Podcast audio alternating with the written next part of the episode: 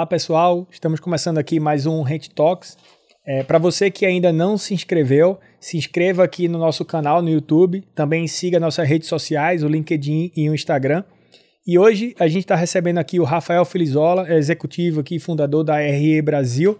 Rafael, prazer grande estar com você aqui. Eu que já tive alguns papos com você no passado e, e eu, eu confesso que aquele primeiro papo que a gente teve, eu saí com a cabeça fervendo, né? Porque você tem.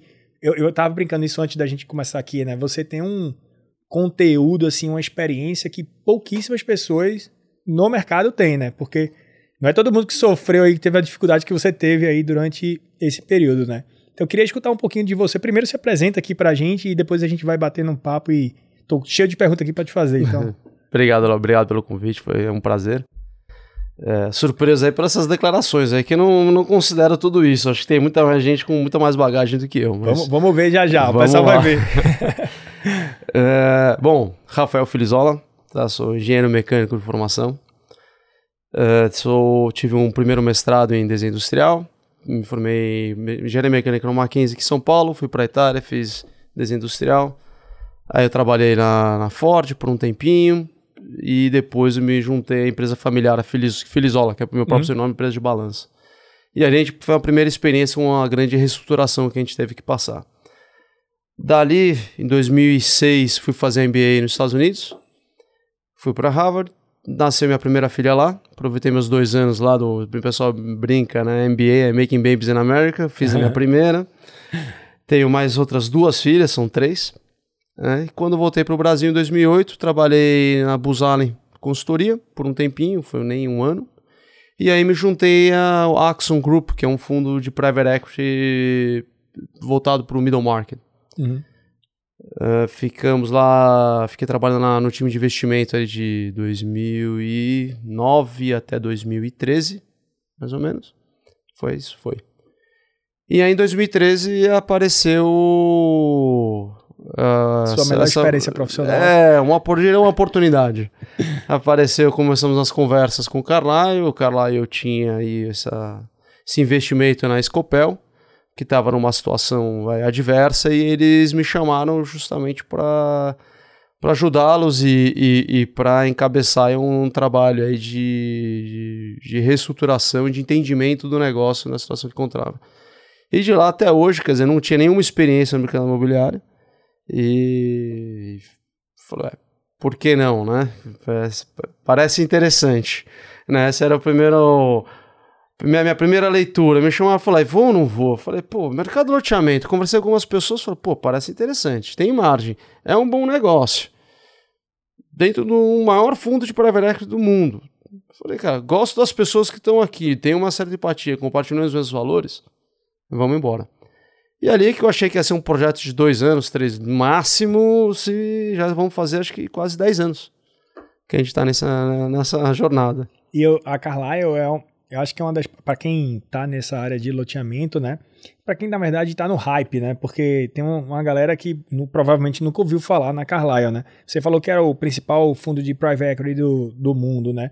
É, me fala um pouquinho mais da Carlyle, onde é que elas tinham, tinham operações, o que é que eles estavam enxergando aqui no Brasil? Foi somente Scopel? Teve, teve outras coisas? Me, me fala um pouquinho do, do background aqui da, da Carlyle. Lógico.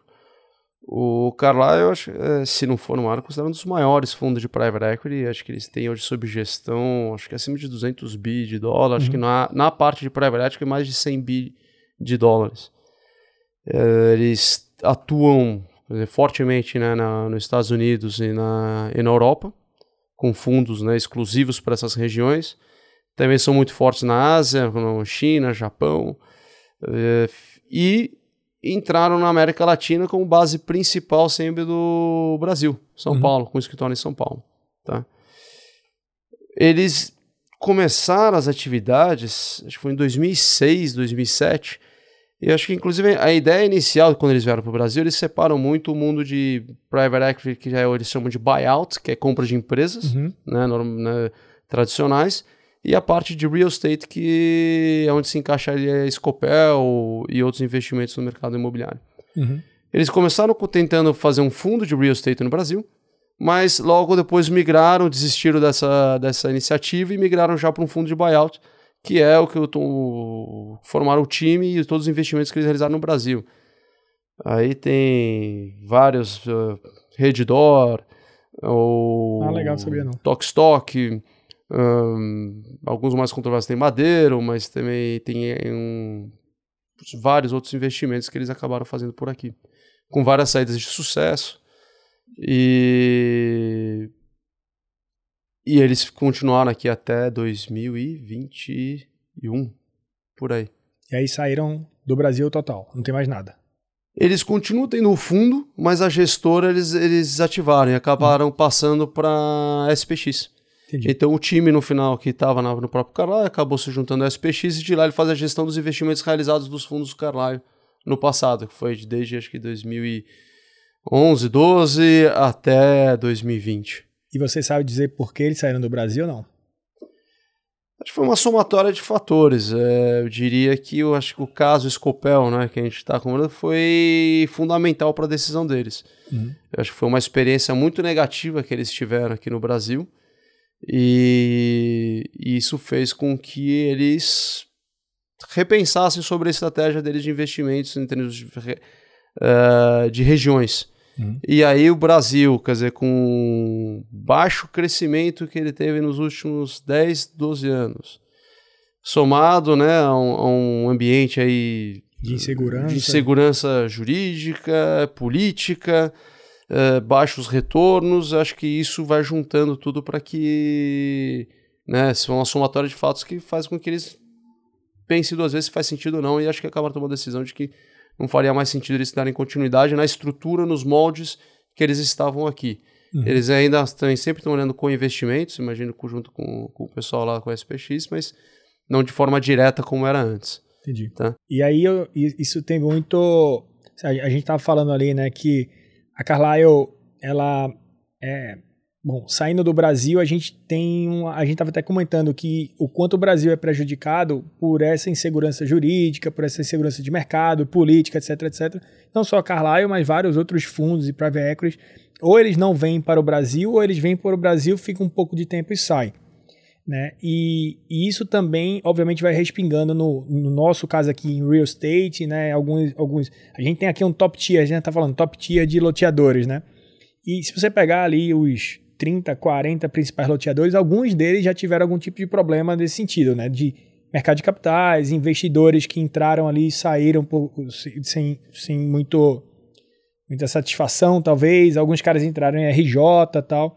O que é que você acha, assim, do, do ponto de vista mais diminuindo esse macroeconômico, a gente indo mais para o mercado de real estate, assim, o que é que você atribui o insucesso ou a dificuldade de dar certo esses investimentos, né? Tem vários fatores, obviamente, e você é um dos melhores caras para falar sobre isso. É, vamos lá.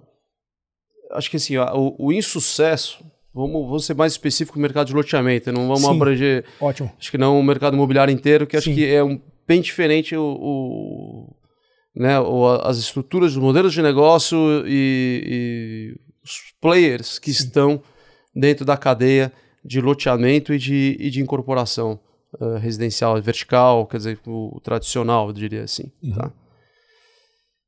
É, acho que a gente conversou brevemente, fazer esse, esse, paralelo um pouco de como funciona o modelo tradicional, né, e a gente daí depois comparar com compara loteamento. com o loteamento. Uhum. Tá?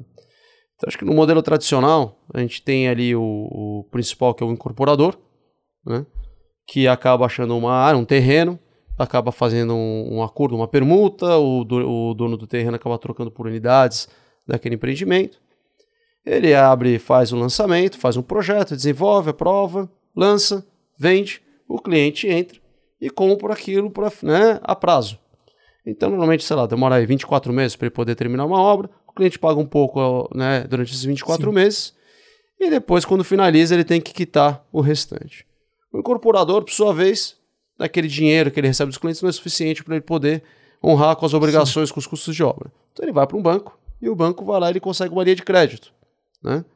E com essa linha de crédito para a obra, ele vai lá e constrói. Chega ao final né, do período, quando ele tem lá, termina, tirou a BITS, o cliente toma uma linha de crédito né, no financiamento, um financiamento bancário, né, de, de um crédito imobiliário no banco, pega esse dinheiro e paga o incorporador aquilo que ele deve. O incorporador recebe aquele montante de dinheiro dos clientes, paga o banco, que é aquele crédito para a obra que ele tinha tomado inicialmente, e ali sobra uma margem, que é o lucro dele uhum. no negócio. E aí o banco carrega aquela carteira de crédito imobiliária, aquele financiamento que ele deu para o cliente, com uma garantia muito sólida, que é um imóvel construído, né, terminado, né, com uma alienação fiduciária registrada, é e ali ele consegue dar sequência ao negócio dele. Uhum. Né? E a custo de captação do banco é poupança. Sim. Então ele consegue ser muito competitivo. Né? Vou passar isso agora para o mercado de loteamento. Da mesma forma que o incorporador em vertical, tem o loteador que faz uma permuta com o terrenista, proprietário, proprietário da área. Seja por unidade, seja por um percentual da receita, é a mesma coisa. Tá? Aí ele faz o projeto, aprova, lança, vende. Ele financia o cliente, certo? Da mesma forma que um incorporador normal. Só que, na hora de ele precisar de uma linha de crédito para financiar a obra, ele não tem as mesmas facilidades, as mesmas condições, vamos dizer assim, mercadológicas que um, um comprador tem. Por N razões, tá? até pela própria né, natureza do negócio do loteamento. A obra, a, a, a área normalmente está no nome do proprietário, Sim. não está no nome de uma SPE. Uh, existe uma insegurança maior nas garantias que você precisa ter para o banco poder te dar uma linha de crédito. Liquidez. Liquidez. Então, o que aconteceu historicamente? Ele sempre foi capital intensivo. Foi lá e bancava a obra. E vamos dando sequência. E quando termina a obra, tem aquela carteira, tem o TVO, que, é o, que é o equivalente, é, né, o Albit, né?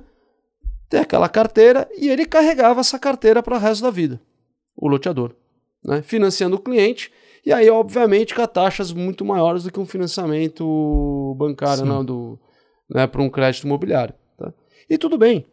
Porque esse era também uma grande parte do valor do negócio dele, Até não era só a margem. A margem permite também, né? Muitas vezes a margem, a margem permite um pouquinho mais de, de um capital um pouquinho mais caro, né? Exato. E tudo bem, exatamente. Então a margem era maior na operação e ele tinha uma rentabilidade interessante na, no financiamento do cliente. E assim se construíram as loteadoras no Brasil. Né? Bom, veio né, esse boom de crescimento do Brasil após, sei lá, 2008, 2009, 2007, 2008. O mercado imobiliário realmente cresceu muito. E aí foram abordar essas grandes loteadoras, maiores loteadoras, Escopel, Alphaville, Cipasa, acho que são os três grandes nomes aí que a gente viu que sofreram Exatamente. nesse período. Né? E aí, pra, como investidor, o que, que faz sentido? É crescer rápido, né? para você maximizar o teu retorno. Como é que você vai crescer rápido nesse mercado? Fala, ou você põe um caminhão de dinheiro para financiar esse monte de obra, ou você vai no mercado de capitais e faz uma estrutura é, mais alavancada. E aí, quando você vem para o Brasil, fala, pô, como é que a gente alavanca esse negócio? E aí começaram a se surgir esses instrumentos né, de securitização. Então, faziam as vendas, lançamentos, fazem as vendas, junto aquele monte recebível, né? Securitiza, faz um CRI, vende mercado. Vende a mercado, aquilo lá, o CRI é usado como lastro para uma operação financeira, toma uma dívida lastrada para aquele CRI, que é controlado por uma securitizadora, pega aquele dinheiro, põe para dentro da empresa, toca a obra, e acelera crescimento. Né? Só que quando começaram a fazer isso, acho que tem uma série de detalhes que não foram. não, não, deve, não foi dada a devida atenção. Então, a garantia do recebível. O, o, o lote não está nem performado. Muitas vezes não, não existe ainda. É uma, uma fazenda onde o cara riscou as ruas e está abrindo aquilo lá. E aquilo que está servindo de garantia para o cara. Quando você tem um crescimento muito grande das loteadoras sem os devidos controles, acontece aconteceu com as compradoras verticais quando teve um crescimento em 2006, 2007, foram para o Brasil inteiro. Em 2008 foi... foi parar em 2008, onde tiveram total descontrole de, de custos de obras e, e, e a até... bolsa caiu 50%, 60%, terrenos incorporadora que... nem se fala. Análise de viabilidades, quando você fazia duas vezes a conta não fechava. Sim. Né? E assim foi. A mesma coisa foi com as, com as loteadoras. Foram para lugares onde não era viável fazer loteamento, né? os custos de obras estouraram, né? e aí começaram a se atrasar as obras e o dinheiro acabou. Aquele dinheiro que ele levantou para terminar a obra acabou.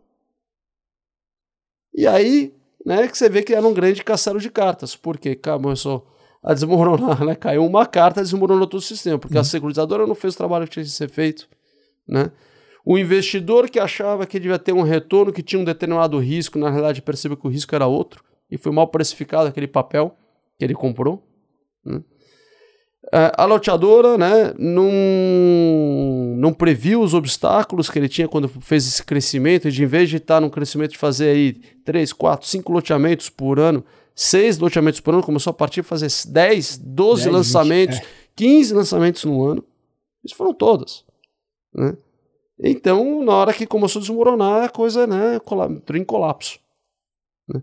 Então, acho que esse foi um dos grandes problemas que a gente teve no mercado que isso pendurou aí de foi de 2014, acho que a Scopel foi a primeira, né, que apareceu ali no, né, falou, ó, Sim. temos problemas, né? Acho que na sequência se passa e a Alphaville hoje acho que é a que menos sofreu, mas a gente sabe que termos de, de da perspectiva do investidor, da, da, da Patrick Blackstone, é, houve um pouco, um, né, não é aberto, mas a gente sabe que não performou da maneira que eles esperavam. Né? Então, essa é a minha, é, é minha leitura sobre o mercado. Acho que hoje né, houve grandes aprendizados com esse processo e acho que todos os, os, os players, players né, todas as partes dessa, dessa, desse modelo de negócio estão muito mais bem preparados. Mais a securitizadora está mais madura, ela consegue entender melhor o negócio, a loteadora entende o que significa você securitizar e você tomar uma linha de crédito, quais são os riscos, quais são as suas obrigações. Né? Uh, então, acho que essa é a conjuntura que, que se deu aí a, a, ao caso da, da, da Scopel. Você acha que é, é, é difícil a gente, a gente estava falando antes, é muito difícil você atribuir um único fator que levou é, esse colapso, talvez, aqui de, de algumas é, loteadoras, né? Então, você está falando, pô, tem, um, tem uma parcela de culpa na, na securitizadora, tem uma parcela de culpa na própria loteadora, tem uma parcela de culpa em vários aspectos, e na própria gestão, governança, etc, etc. É, e eu acho que todo mundo aprendeu com isso, e acho que até o papo, eu até falei para você antes, é, porra, Felizola, é muito legal falar com você, porque a ideia do nosso podcast é exatamente uhum. fazer com que loteadores, especialmente loteadores, não caiam no, nos mesmos buracos que, que outras pessoas caíram no passado. Então a gente está trazendo aqui loteadores, trazendo você com uma baita experiência é, nessa parte de mercado de capitais, private equity barra loteamentos e outras pessoas que a gente está trazendo. É difícil a gente falar, atribuir um, uma culpa específica, mas tem alguma coisa que você fala assim, não, isso daqui foi primordial para começar? Assim, foi, é, foi crise, foi Olha. inexperiência, foi aquele Black Swan, né, que a gente fala, né, aquele, sabe a história do cisne negro que, cara, ninguém esperava aquilo, depois que acontece todo mundo sabe, sabe como óbvio. se defender. Hã? É, era óbvio, né? Era óbvio, né? De, é, depois que acontece é óbvio, né? Mas antes de acontecer, pô, ninguém nunca tinha pensado. Tem alguma coisa que a gente pode atribuir a. Ó, oh, eu, eu acho que. Acho que o primeiro é, é. acho que de forma generalizada houve, por, por um lado, do, do, do, das loteadoras e do, dos investidores, né? É entender que não é porque você botou num plano de investimento que tem que crescer a taxa tal que você tem que entregar aquilo que vai acontecer. É, acho que os incentivos que são dados são muito perigosos. São desalinhados. Né? São muito desalinhados e aí acabam tendo consequências é, muito duras. Sim. Eu acho que você no, no mercado imobiliário, você ter, ter é, uma análise muito criteriosa dos projetos que você está entrando é fundamental para você ter sucesso. E quais são os critérios que a gente vai determinar para de decidir se a gente vai entrar ou não naquele projeto? Faz né? sentido ou não faz sentido? Porque uhum. o Excel aceita tudo. Sim. Posso pegar o pior, né? Qualquer um aqui, né? Pode pegar o pior projeto e fazer ele viável. Com o analista mais, mais otimista possível. Porra! não, aceita tudo. Depois, na hora de executar, é outra coisa. Sim. Tá?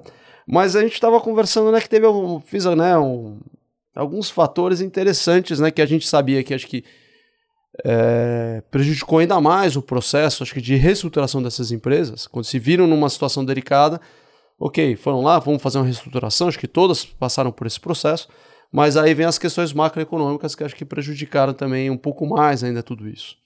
Né? Então a gente puxei aqui uns, alguns dados né, que são interessantes, é, se você pegar a variação de PCA né, em 2015, nos últimos 10 anos foi o único ano que bateu dois dígitos.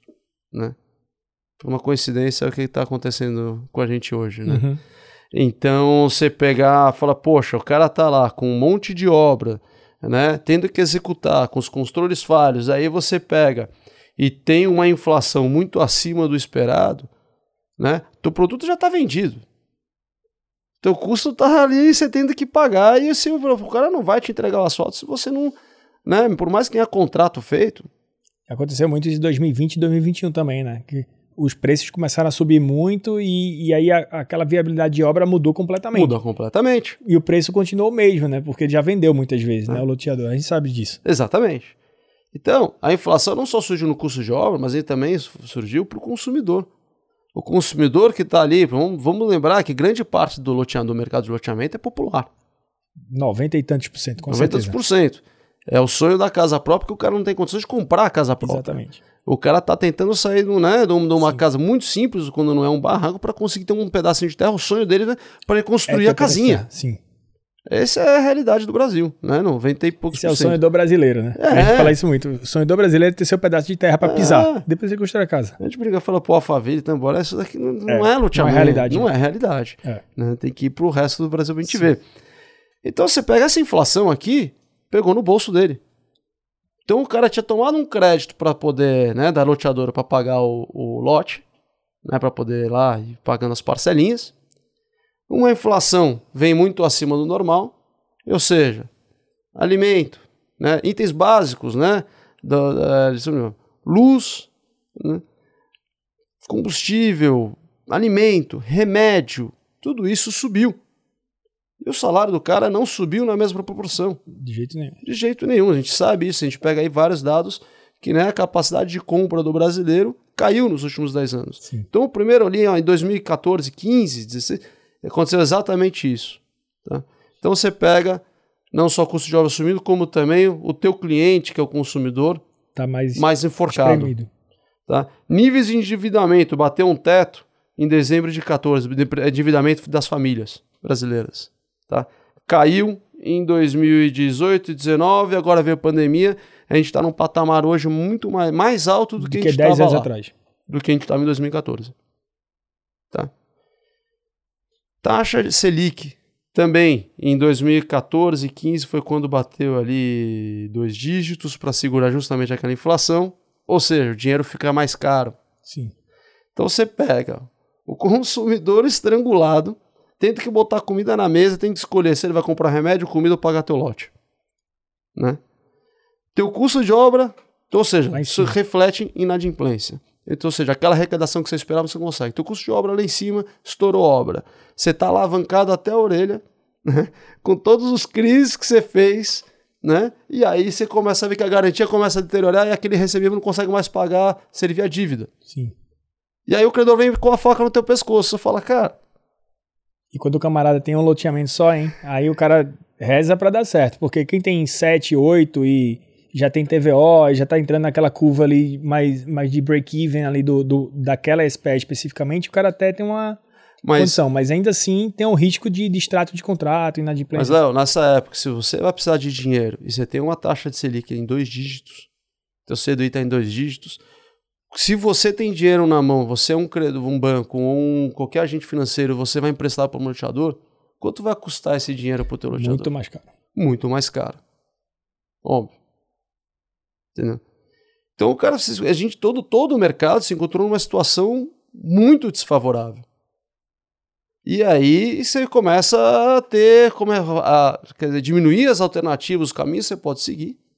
Você tem que né? Teve empresa com a própria Scopel, que virou é, Urbiplan, que depois virou Tua Terra, mas essa é a mesma empresa, né? Acabou tendo que entrar numa recuperação judicial para poder reorganizar seus passivos. Porque a carteira, a venda é de longuíssimo prazo e as obrigações estavam todas a curto prazo. Sim. Né? E ainda tem, acho que para somar em tudo isso, os distratos judiciais. Todas as ações, o cara enforcou, ferrou, vai perder? Entra. E aí foi o que aconteceu até nas incorporações, né? Que aí surgiu, né? Algumas regras para poder organizar um pouco, né? como que as incorporadoras, as loteadoras deveriam né, devolver o, o, o dinheiro pago ao consumidor. Uhum. Então, acho que é um pouco isso. O que me preocupa bastante é que esses números que aconteceram em 14 e 15 estão se repetindo agora. A gente já pode fazer uma chamada então no vídeo falando assim: Felizola está prevendo 2023 igual a 2015. Nossa, tá, tá assim, tá, tá tão Pode- incerto. Podemos fazer um, um sensacionalismo nisso aqui. tá tão incerto, né? Você vai falar, "Pô, e a contrapartida disso tudo? Fala, pô, o cara tá querendo colocar 200 bi aí, injetar 200 bi na economia, na, na- na- né? direto na, na veia, né? Na, Isso pode mudar um pouco esse cenário. Sim. No curto prazo, no médio prazo, não sei quais são Alguém as vai pagar a conta. Não tem como. Vai votar. Quem entender um pouquinho de economia vai saber. entendeu?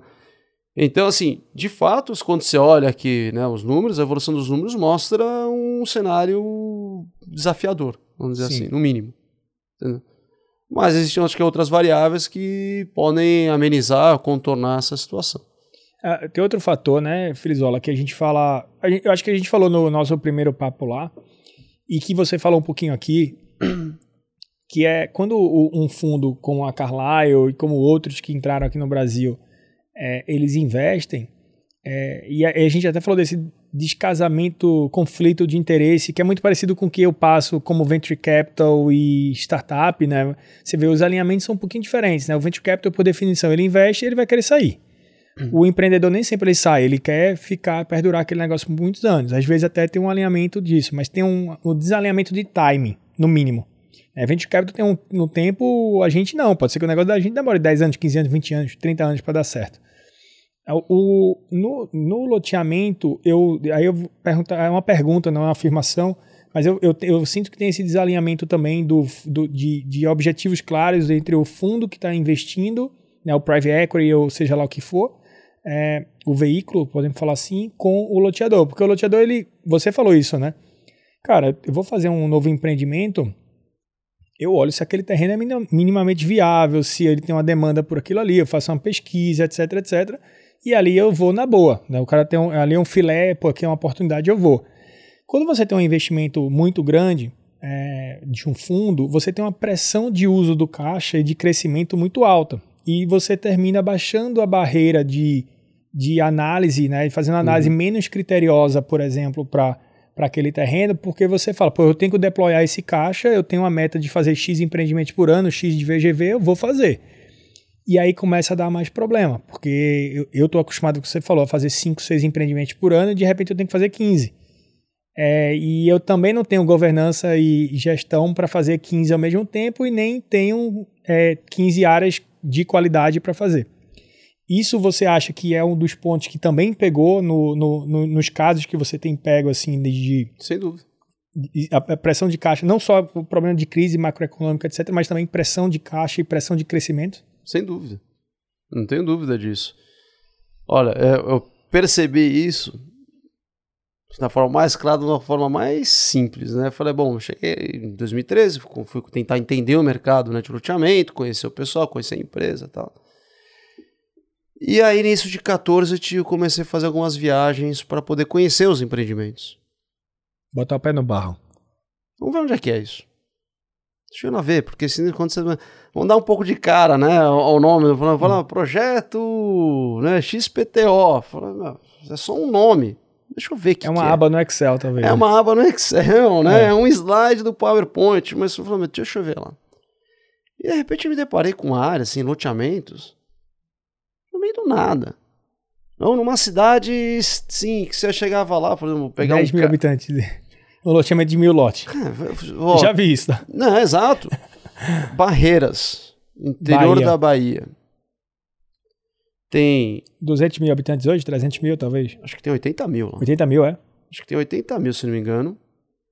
A Buriti acho que lançou acho que uns 4 mil lotes, a gente lançou mais uns 2 mil lotes, acho que tinha mais uma outra que lançou mais mil. Isso tudo junto. Achando que boi ia comprar lote. Porque lá tem mais, tem mais boi do que a Não, gente. E aí você olha realmente e fala assim, pô, mas e quem que mora aqui, né? Qual que é o, A economia, a né? O que é que economia, move. qual que é o, né, o- como é que tá dividido, né, o, a renda per capita e tal. extremamente pobre. Extremamente, é uma, é uma, tem uma desigualdade, desigualdade altíssima. altíssima. Existem grandes fazendeiros, é uma área, região super rica pelo agronegócio. Mas a renda per capita. Mas super mal distribuída. Sim. Né? Você fala, cara, quem que decidiu botar um negócio aqui? Entendeu? Então, isso como exemplo. Depois a gente conseguiu contornar, melhorou, né? Vai, mas certamente não estava longe dos números de viabilidade de quando foi feito o lançamento. Uhum. Peguei isso mais como um exemplo é, aleatório, tá? Acho que tem outros que também a gente pode colocar aqui, mas então é, porque você vai nessa né, faz essa pergunta, mas o que, que aconteceu, né? E aí você começa a ver que falou, pô, lá atrás uma análise de viabilidade, começaram a colocar custos de obra por metro quadrado que não eram reais, reais ou não foi feita a devida diligência na área para ver eventualmente qualidade do terreno, quantidade de se fizer uma, uma, uma colocar em sondas para ver se tinham pedras, muitas pedras, poucas pedras, quando você chega lá, pô, vi lá Campina Grande, eu lembro desse daí, esse daí eu não visitei, mas eu vi foto. Falei, era, teve que explodir o terreno inteiro para conseguir passar as ruas que estavam no projeto. Pedra pra caramba. Pedra pra caramba. Eu falei, e aí? Né? É, esse eu não fui, é, mas lembro que ele ficou famoso. Então, você, então, se são coisas desse tipo, você fala, pô, realmente o cara. A gente, o pessoal pergunta, tá com a bunda aqui em São Paulo, mexendo no Excel, fazendo conta, vendendo para investidor, se alavancando a empresa e nunca né, teve alguém que pegou e saiu daqui e foi lá ver exatamente. Nunca saiu da Herman Miller e da Faria Lima. A gente brinca isso. Exatamente. Porra, não precisa ser, entender muito de negócio para você ir lá e ver e entender que, pô, tem alguns questionamentos, algumas questões que, né, que você tem que levar em consideração, repensar um pouco. E aí você vê isso de forma, né, avassaladora, ou se não até comprando projetos de outras lateadoras, pagando prêmio para poder botar para dentro, para você poder conseguir ter área para lançar, porque se demora um tempo para você aprovar, você não tem isso, né, no teu pipeline, então, para você cumprir a meta, você compra o projeto de que um está mais próximo de aprovar para você acelerar. Para você acelerar. Sem, sem, citar nomes, você consegue enxergar hoje alguém no mercado que está atuando mais ou menos parecido com isso? Eu vou lembrar, hum. refrescar você. A gente lembrou um nome lá, eu e você falou de um nome. A gente concordou. É, um cara que está crescendo muito, está fazendo muito projeto, etc, etc. E, e que a, eu não vamos falar o nome não, mas eu, daqui a pouco você lembra eu vou fazer assim, né? falar com você. Mas tem, tem, uma, tem uma empresa que a gente chegou a um acordo que ela está é, se alavancando muito, crescendo muito, etc, etc, e não... E a gente até comentou, né, que talvez esteja fazendo muito parecido com o que aconteceu no passado, né? É, a gente não precisa falar, depois a gente fala o nome aí. Vamos passar para o próximo. Melhor. Para o próximo. É, pô, e legal. E dessa, dessa experiência aí Carlyle e etc. Você tirou muita coisa boa também, né? O que é que, o que, é que você lembra que, cara, esses anos que eu passei lá de desafio, obviamente, profissional, desafio de, de gestão, você uhum. veio, você era o cara que veio para é, como é que a gente pode falar isso de forma delicada? Você veio para arrumar a bagunça, certo? Pra, na Carlyle, né? Isso você... Léo, só um exemplo. Primeiro dia, chegar então, Rafael, você tem que ir lá e ver o que está acontecendo. Eu falei, mas como assim? Então, o que, que aconteceu lá? O, quem fez o investimento, lembra que a gente contei no começo da história? O cara lá veio para cá com fundo imobiliário, né, de real estate, e depois desistiu? Sim. Então, quando eles fizeram, era um time, mas não tinham levantado recursos, não tinham levantado no fundo. Então, o dinheiro veio do fundo de real estate dos Estados Unidos. Então, tem lá do dinheiro que eles levantam para o fundo americano, acho que 5% é, eles podem investir onde eles quiserem no mundo. Estamos uhum. montando o time, isso aqui, tá, tem um cheque em branco. Ah, então pega do fundo americano. Bom, quando eles existiram, desmontaram o time de real estate no Brasil. Quem é que vai monitorar esse negócio? Ah, põe lá no escritório de Los Angeles. Né? A gente não entende esse macaco. Imagina se eu, assim, exatamente. Se a, se a gente tem dificuldade para gerir esse negócio aqui debaixo do nosso nariz, o pessoal brinca, né? Brasil não é para amadores, não né? É. Coitado do, do, do, cara que tá sentado em Los Angeles, tendo que vir para cá mês sim, mês não, mês todo mês, assim, para entender essa não, tá bagunça. Tá então, assim, acho que esse foi um. Né, um, um equívoco do, do canal. Então, quando eu cheguei, quando deu o problema, que a coisa tá desvacelada, o cara falou: a gente precisa de alguém aqui para poder entender o que tá acontecendo. Falou, Rafael, entra lá. Senta lá na sala do CEO, do CFO, senta no meio, e aí conta pra gente o que tá acontecendo. Foi exatamente isso que aconteceu. Eu cheguei lá, sentei entre as duas mesas, eu falei, vou aqui, vou observar um pouco o que vocês estão fazendo, porque eu preciso entender para entender o que, que, que aconteceu aqui dentro. Uhum. E ali a gente começou a se entender e começou a desenhar o, né, o um plano de reestruturação, o plano de reestruturação que poderia ser feito. Obviamente que já tinham profissionais, tem né, o, o pessoal lá, o, o, o Rafael e o Wilson Amaral, que foram pessoas que, que vêm de uma puta bagagem de Gafisa, estavam lá já ajudando, eu entrei lá, eles estavam lá temporariamente, com certo, temporariamente. Mas é, foi esse o, o, Quando eu comecei, sentei lá e ver o que estava acontecendo. E aí, de, de positivo, você só tirou os aprendizados da, dos problemas. Né? Não teve então, nada que. Então, Fred, de aprendizado. Primeiro, né? Eu acho que hoje eu conheci um pouco do mercado de loteamento e entendo um pouco. Pode, pode falar que, que entende bastante. Né? Não. É, foi curiosa essa trajetória. Acho que eu nunca imaginei entrar nesse mercado, nessa indústria. E, e é uma indústria apaixonante. Porque Sim. acho que. É, é grande pra caramba. É grande. Margens altas é, é, tem muitos desafios, né? Eu acho que o grande tesão que eu tenho nesse negócio é que ele é tão, ele é tão oceano azul, né? Mas ao mesmo tempo tem tantos desafios que precisam ser estruturados, organizados, melhorados, né? E tem várias opções e isso faz com que a gente fique muito animado, assim. Eu, eu vejo bons, com bons olhos o futuro do e, mercado de loteamento. E, e, e acho que tem um impacto social muito bacana. Pô, isso é uma coisa que a gente até fala, tá, Felizola? A gente, se você vê no, no, no, material da gente de contratação de pessoas, a gente fala muito de déficit habitacional. E o déficit habitacional no Brasil hoje é de aproximadamente 8,5 milhões de casas. E ela deve crescer, mesmo com todos esses incentivos de governo, programa Casa Verde e Amarela, é, loteamento, por mais que você deploye muito loteamento, ainda assim a gente espera um déficit habitacional crescendo para 16,8 milhões de casas até 2030. Então, cara, eu tô falando, não sou eu que estou falando, cara, é Ernest Young, Sim. é Abraim, que é órgãos sérios que estão fazendo esse, esse mapeamento. E, e loteamento, ele parece ser a primeira opção para que a pessoa saia de uma condição inadequada de moradia, que mais ou menos 25% da população brasileira hoje vive em condições inadequadas. Inadequadas é, estou morando numa palafita até estou morando com meu pai com, enquanto eu sou casado com minha esposa. Né? Então, isso é condição que o cara considera inadequado e a gente tem assim. Então, isso tem um, uma questão social.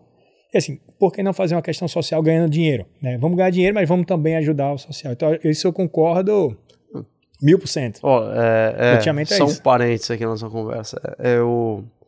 Obviamente que a gente está aqui nesse negócio, no final existe um... Né, pelo, pelo retorno financeiro, né? É um negócio, você emprega pessoas, você tem que dar rentabilidade, você tem que dar retorno. Se não dá dinheiro, não dá social. Mas é muito gratificante quando a gente fala assim, na nossa carteira, lá, quando o cara pega e consegue quitar o, o financiamento e ser dono da, daquele pedaço de, daquele lote. Verdade. É muito bacana. É muito bacana quando você vai o Brasil afora e você encontra aquela pessoa que você conheceu quando comprou o lote e hoje o cara tá com a casinha tá, dele lá tá com, com, a família. com a família dele.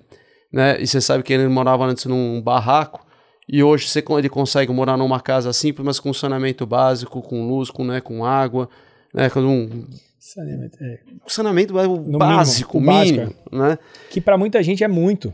Exato. Ele não tinha nada. Exatamente. Então, isso é muito gratificante. Mas eu falei, é grandes aprendizados. Né? Você fala, outra coisa que me atrai nesse, nesse, nesse negócio.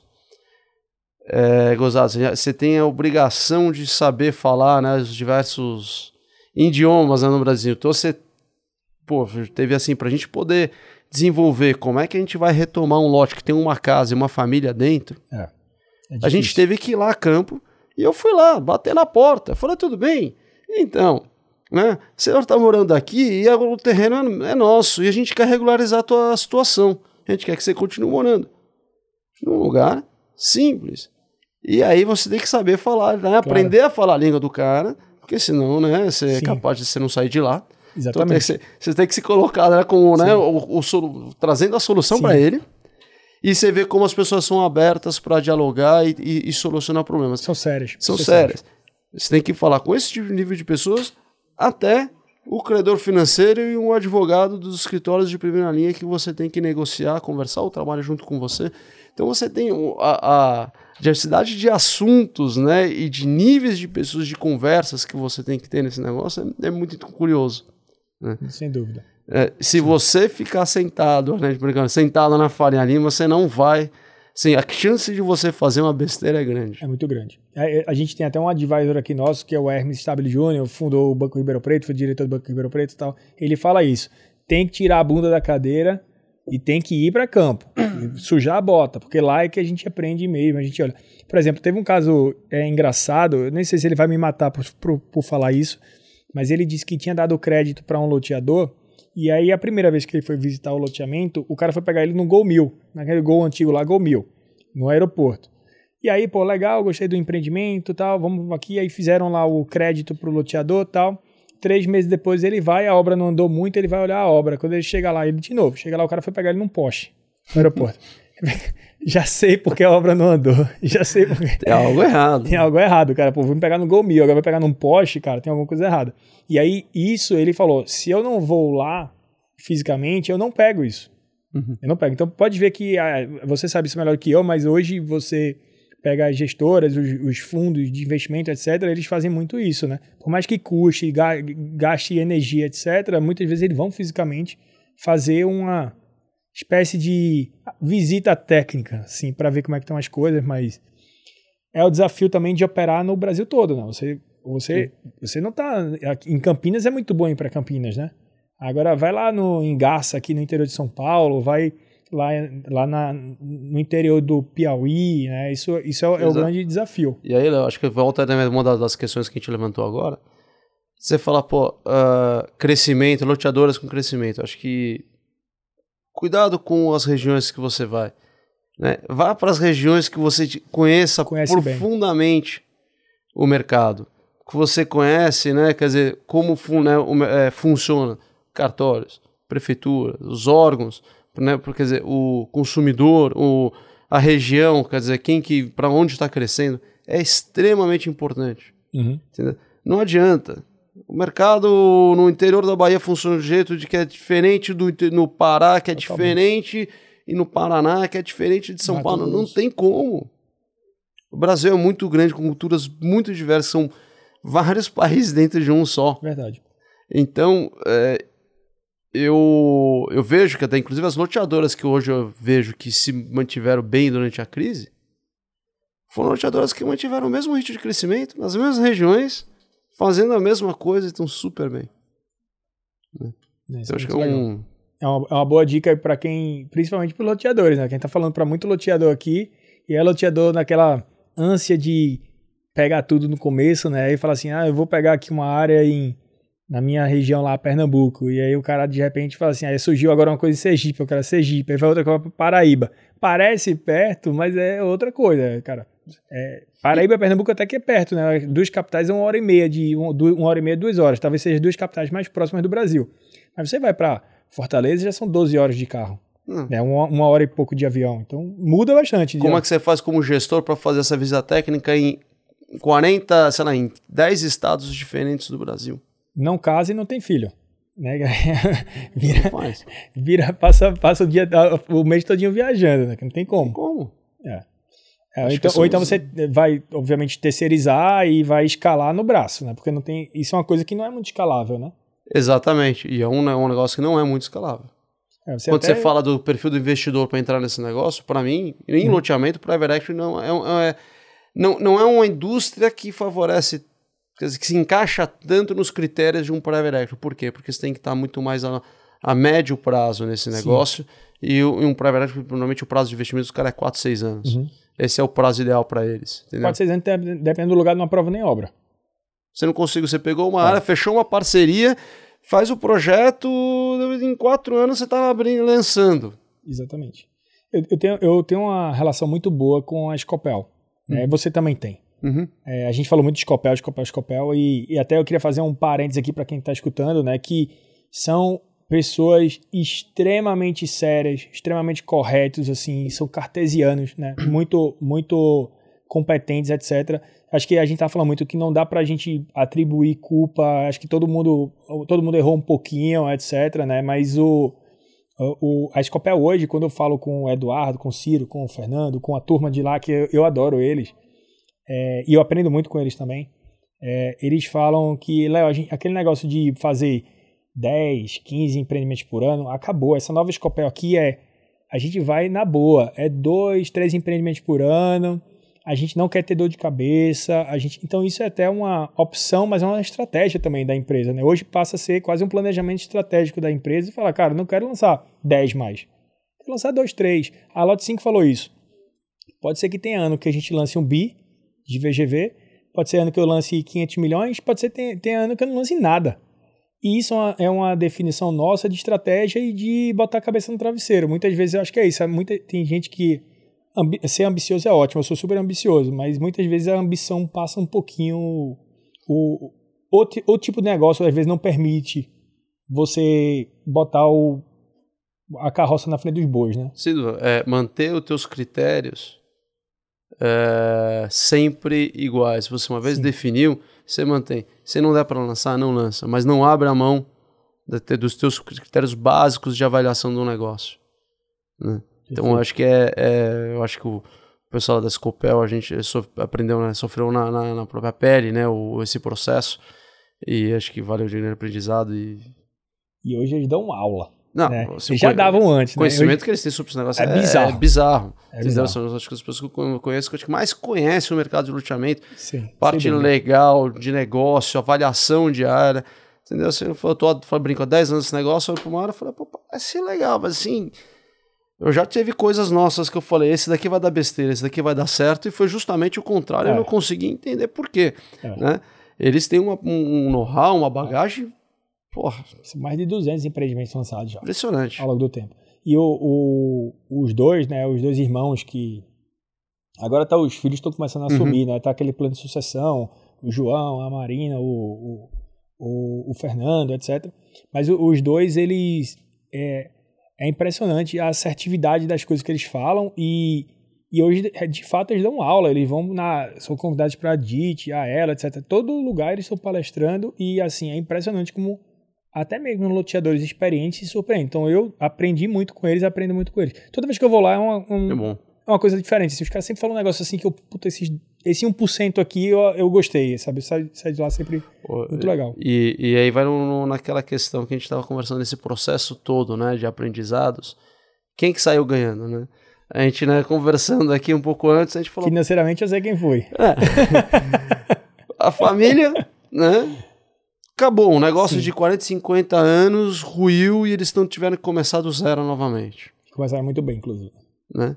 O investidor, o Carlyle, assim, achou que ia fazer um investimento inicial no cidade, quando foi perceber, cara, teve que colocar seis, sete vezes o, o, o, dinheiro que foi investido inicialmente para sair nos, sim... Zero a zero e talvez pior. É, perdendo tudo que colocou. Sim. Né? Os credores também uh, tinham uma expectativa de retorno que foi, né, quando foi contratado e que no final tiveram que renegociar seus passivos, créditos, porque viu que realmente a equação não fechava. Os consumidores tiveram suas obras atrasadas, é, também, de certa forma, foram um pouco prejudicados. Né? Então, assim, no final é uma, uma destruição de valor Sim. de todos os lados, né?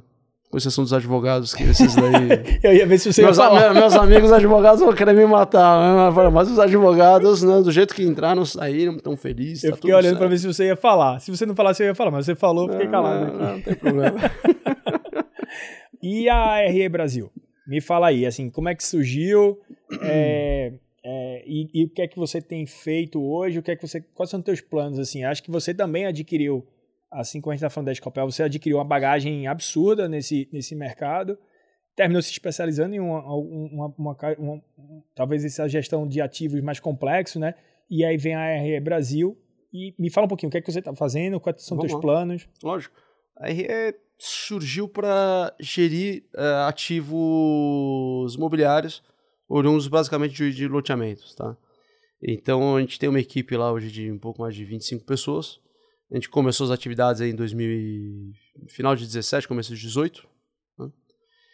E, e, e a gente teve aí como principal base de ativos uma carteira extremamente vamos lá, complexa. complexa em todos os sentidos, com altíssimos níveis de inadimplência, com altíssima complexidade, porque o crédito não era inteiro, tem parte com o terreneiro. Então a gente administra hoje os créditos, né, os ativos de um FDIC e mais algumas outras coisas proprietárias. Né? E a gente foi se estruturando, a gente foi começando a falar, bom, a gente precisa fazer isso daqui, esse crédito podre, a gente precisa fazer virar dinheiro, Uhum. né? Então como é que a gente faz? Fala, bom, então a gente vai ter que começar a desenhar processos para fazer o ciclo. Então, o cliente, o crédito podre, vou repactuar, renegociar, se não for sucesso, tiver sucesso, eu vou retomar o ativo, retomo o ativo, ponho para venda, vendo, financio de novo um novo cliente, isso vira um crédito bom, e aí eu fecho o ciclo até e a você hora mesmo financia. eu mesmo financio. Até a hora que ele fica podre de novo, eventualmente para, para de pagar, vou Ciclo lá, novo. repactua, não dá, distrato e vai. Né? É, é, até falando né, do pessoal, desculpa, uma vez o Ciro comentou comigo, falou, porra, Rafael, eu tenho, um, eu tenho um lote ainda que voltou para o meu estoque de loteamento que eu lancei há 30 anos atrás Caramba. né? Porque ele faz parte do ciclo. E aí a gente começou, a gente começou então a olhar esse negócio dessa forma, né? De como desenvolver processos e analisar e como analisar cada caso. Então você tem casos de créditos podres que tem uma alienação fiduciária não registrada, uma alienação fiduciária registrada em cartório, com casa em cima, sem casa em cima, com gente morando, com casa sem gente morando, né? Você tem de tudo. Tem cara que repassou aquilo para um terceiro e quando você chega lá, o dono é um cara que o, o teu cliente que inadimpliu repassou e o cara tá lá tentando procurar como é que ele acerta a vida dele. Então a gente começou a classificar e começou a desenvolver processos e controles em cima disso para poder fazer girar isso. Uhum. E aí a gente teve que aprender na marra. E a gente começou a perceber que pouca gente faz isso, acho que quase ninguém e acaba desenvolvendo esse- essa, essa capacidade de operar em 30, 40 municípios diferentes, 40 cartórios diferentes. Cada cartório tem uma regrinha diferente. Ele não é uniforme. Apesar da legislação ser uniforme, não, não é nada uniforme isso. né? Os processos são prática. complexos, exatamente, são morosos, são burocráticos, né? Então a gente falou, pô, a gente tem que tentar fazer isso da forma mais eficiente possível. Uhum. Quanto mais fácil, mais rápido a gente fizer isso girar, Mais melhor nosso, maior, mais, operação. mais eficiência, maior nosso retorno. Sim. E a gente acabou desenvolvendo isso. E hoje eu diria que a gente fala, não estamos nos 100%, mas acho que a gente está nos 80% que que eu idealizaria, Uhum. como falar, pô, Hoje hoje, é bastante, eu tô hein? tranquilo. Bastante, eu tô em 1% ainda, Não. você já tá em 80%? Não, acho que a gente sempre, a gente nunca vai vai chegar no Sim, 100%, a sim, gente sim. sempre vai tendo melho- melhorias, Mas... mas É 80 flat. É, mas aí hoje a gente olha lá e fala, pô, tem, pega, inadimpliu, entra na fila de cobrança, renegociação, no interação faz análise visual, cadastra, não tem casa, não tem casa, tem morador, não tem morador, tá registrado, não tá registrado, já entra na fila, Uhum. na esteira de produção, a gente brinca. Uhum. Esteira de produção, sem casa, não tá registrado, pum, vai, faz o que tem que ser feito, Uhum. retoma já põe para venda. Então, a gente criou isso. Aí a gente falou, pô, legal. Tô confortável, gostei. Dá pra ser bom nisso. Vamos fazer mais? Isso é bom ou ruim, né? Porque isso aí, ninguém quer fazer isso que você faz. Ninguém quer isso. Ninguém quer. Ninguém deseja acordar de Eu manhã e vou falar, eu vou trabalhar crédito podre, eu vou trabalhar crédito... Adoro, né? Pegar o cara que me xinga porque eu tô cobrando. Adoro. Não, no final, mas no final é, é aquilo, né? O patinho feio, Sim, né? E o patinho feio ninguém quer. sim. Então, aí tem oportunidade. Uhum. E a gente começou a falar, pô, agora como é que a gente faz? Vamos, dá pra fazer isso? Dá pra escalar isso? Dá. Dá pra escalar uma boa parte disso, Uhum. entendeu? Não dá pra escalar a- o, o umbigo no balcão do cartório. Sim. Isso vai ter que ir lá e continuar conversando com o cartorário, não tem jeito. Entendeu? Mas tem uma série de outros processos que a gente conseguiu muito otimizar, ganhar eficiência através de investimentos em, em TI, em sistema, Sim. né, em ferramentas. Treinamento, time, Treinamento- processo, exato. tecnologia, Exato. produto. Então agora a gente está num momento que a gente quer fazer mais. Quando a gente fala desses cenários que a gente estava desenhando aqui, a minha visão é que vai ter bastante coisa ainda pela frente que a gente vai poder aproveitar. E eu acho que hoje a gente está estruturado para poder é, ir atrás dessas oportunidades. de atrás de carteiras que estejam uh, ruins ou parte da carteira ruim, onde o, o, né, quem é dono da carteira até precisa de liquidez e a gente vai ter condições de poder ir lá e, e, e ajudar. É como se fosse um true sale, você compra aquela carteira, assume ou você entra Eu compro com e sumo. success fee? Não, assumo. Você compra a carteira, Compra, é meu, tchau. vai ter uma, vai, vai comprar mais barato porque por ser um crédito mais, mais, mais sujo, digamos assim, assume, bota, o cara bota o dinheiro no bolso, resolve a vida dele e você vai. E aí o teu papo então é com o loteador. Você fala direto com o loteador o, ou ou incorporador. O loteador, CRIs estruturados, tem lá Perfeito. sênior, tem, você pega por aí CRIs que às vezes estão super complexas, tem as cotas sênior, a subordinada, o subordinado normalmente está com o loteador, né? Sim. E a sênior está com o financeiro, mas a, o, a- o colateral deteriorou. Pode ter oportunidades ali de você equacionar aquela questão, dando liquidez para uma parte do- dos ativos e reestruturando um pouco. Proteger um pouquinho mais o sênior, pelo menos. Exato. Entendeu? É, então, assim, tem diversas formas de, de a gente fazer isso. É, mas, basicamente, hoje, acho que o, o que faz, é, faz mais sentido hoje é o, o loteador. Sim. Né? Até pelo duration do, do negócio. Muito bom. É, Felizola, a gente está encerrando aqui o, o tempo da gente. Eu queria deixar um espaço para você falar aqui com o pessoal. A gente, eu acho que é até para dar uma animada aqui, né, a gente falou de um bocado de problema, né? E aí a turma, quem estava trabalhando com loteamento, pensando em lotear, já falou assim, não, não vou não, porque esse negócio aqui está muito complexo. É, tá, muito, tá muito difícil. Mas a- a- eu acho que você, assim como eu, é um otimista do, do mercado, né? A gente falou de problemas passados para o pessoal não pisar nos mesmos buracos, mas o mercado de 2023, 2024 também tem um potencial. Tô vendo assim, muita gente lançar muita coisa 2023. 2024. Demanda existe. É aquele, é aquele papo do, do déficit habitacio- habitacional, né? Se está aumentando, tem demanda. Tem demanda. Exatamente. Só saiba fazer no lugar certo o projeto certo. É, essa é a questão. Para E mim, peça ajuda, né? Muita gente não pede ajuda, né? Quer fazer sozinho e muitas vezes não faz uma pesquisa de mercado, não consulta imobiliárias locais para saber se tem demanda. Se eu tinha tem. projeto no- ali perto de Porto Alegre. Falou, eu não sei, tô, eu não sei, não tenho estrutura para fazer obra, não tenho essa Sim. capacidade. Trouxe uma, uma pessoa, um parceiro, fizemos uma, uma sociedade e, porra, estamos super contentes. Ele faz a parte dele, eu faço a minha parte e tá tudo bem, Todo mundo feliz. todo mundo feliz. E tenho visto muitas coisas novas nesse sentido. Pego a pessoa que entende daquele negócio ali no regional eu entro com o meu expertise né, de, de, de, de todo, de toda a bagagem que a gente trouxe nos últimos 10 anos, que a gente adquiriu nos Que é últimos super 10 anos. valioso. E a gente faz parcerias. Então eu falo, pô, é, é, é agregar, é, é juntar forças, né? É um agregar ao outro, né? Ganhar. E aí você minimiza, mitiga muitos riscos, né? De, e, e diminui muito a, a probabilidade de você não ter sucesso. E muitas vezes não é nem ganhar menos, porque eu estou dividindo o bolo, mas eu estou aumentando o bolo e a gente às vezes até ganha mais com um percentual menor. Sem dúvida. Porque tá pegando pessoas que entendem do, do negócio. Sem Acho dúvida. Fica, fica essa, essa lição. Sem dúvida. E vamos lá, fe- fechando aqui nosso papo. Tem alguma mensagem que você queira. Que eu, ta- eu tava brincando aqui com o pessoal antes. Tem algum. Quer mandar um beijo pra alguém? Quer mandar um beijo pra Xuxa? Minhas filhas, minhas As filhas, filhas. pode mandar minhas filhas? Opa! Mas falando sério, eu queria agradecer a tua, tua vinda aqui. É, era, um- era um dos papos que eu estava mais ansioso para fazer, porque a, a gente falou muito, né? A gente veio falando, costurando é, até onde a gente podia falar. E existe uma curiosidade muito grande nesse tema Carlyle, Scopel, e nada melhor, ninguém melhor do que você para falar né, desse tema. Eu queria te agradecer não só a disponibilidade de você ter vindo, mas também a transparência de falar temas que são delicados. Né? É, acho que há muita gente que estava curioso e vai ter muita informação.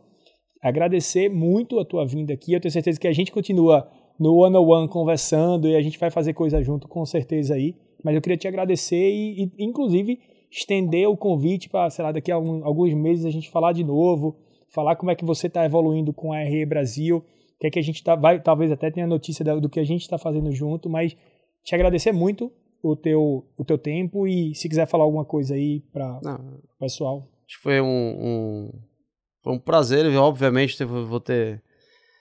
Estamos felizes se for convidado novamente para poder participar. É muito bacana essa- esse bate-papo. A gente, às vezes no dia a dia, na correria, né? A gente esquece por tudo aquilo que a gente Sim, passou. passou. né? Experiência, quer dizer, tudo aquilo que a gente conviveu e, e, e é gostoso você relembrar isso, né? Depois que. Né, do, do... Agora é bom. Ah, não. Agora é com, bom. pouco, com muito menos cabelo, né? Mas é interessante você relembrar toda, toda a trajetória para ver onde, como é que você chegou, né? onde, né? onde a gente está hoje.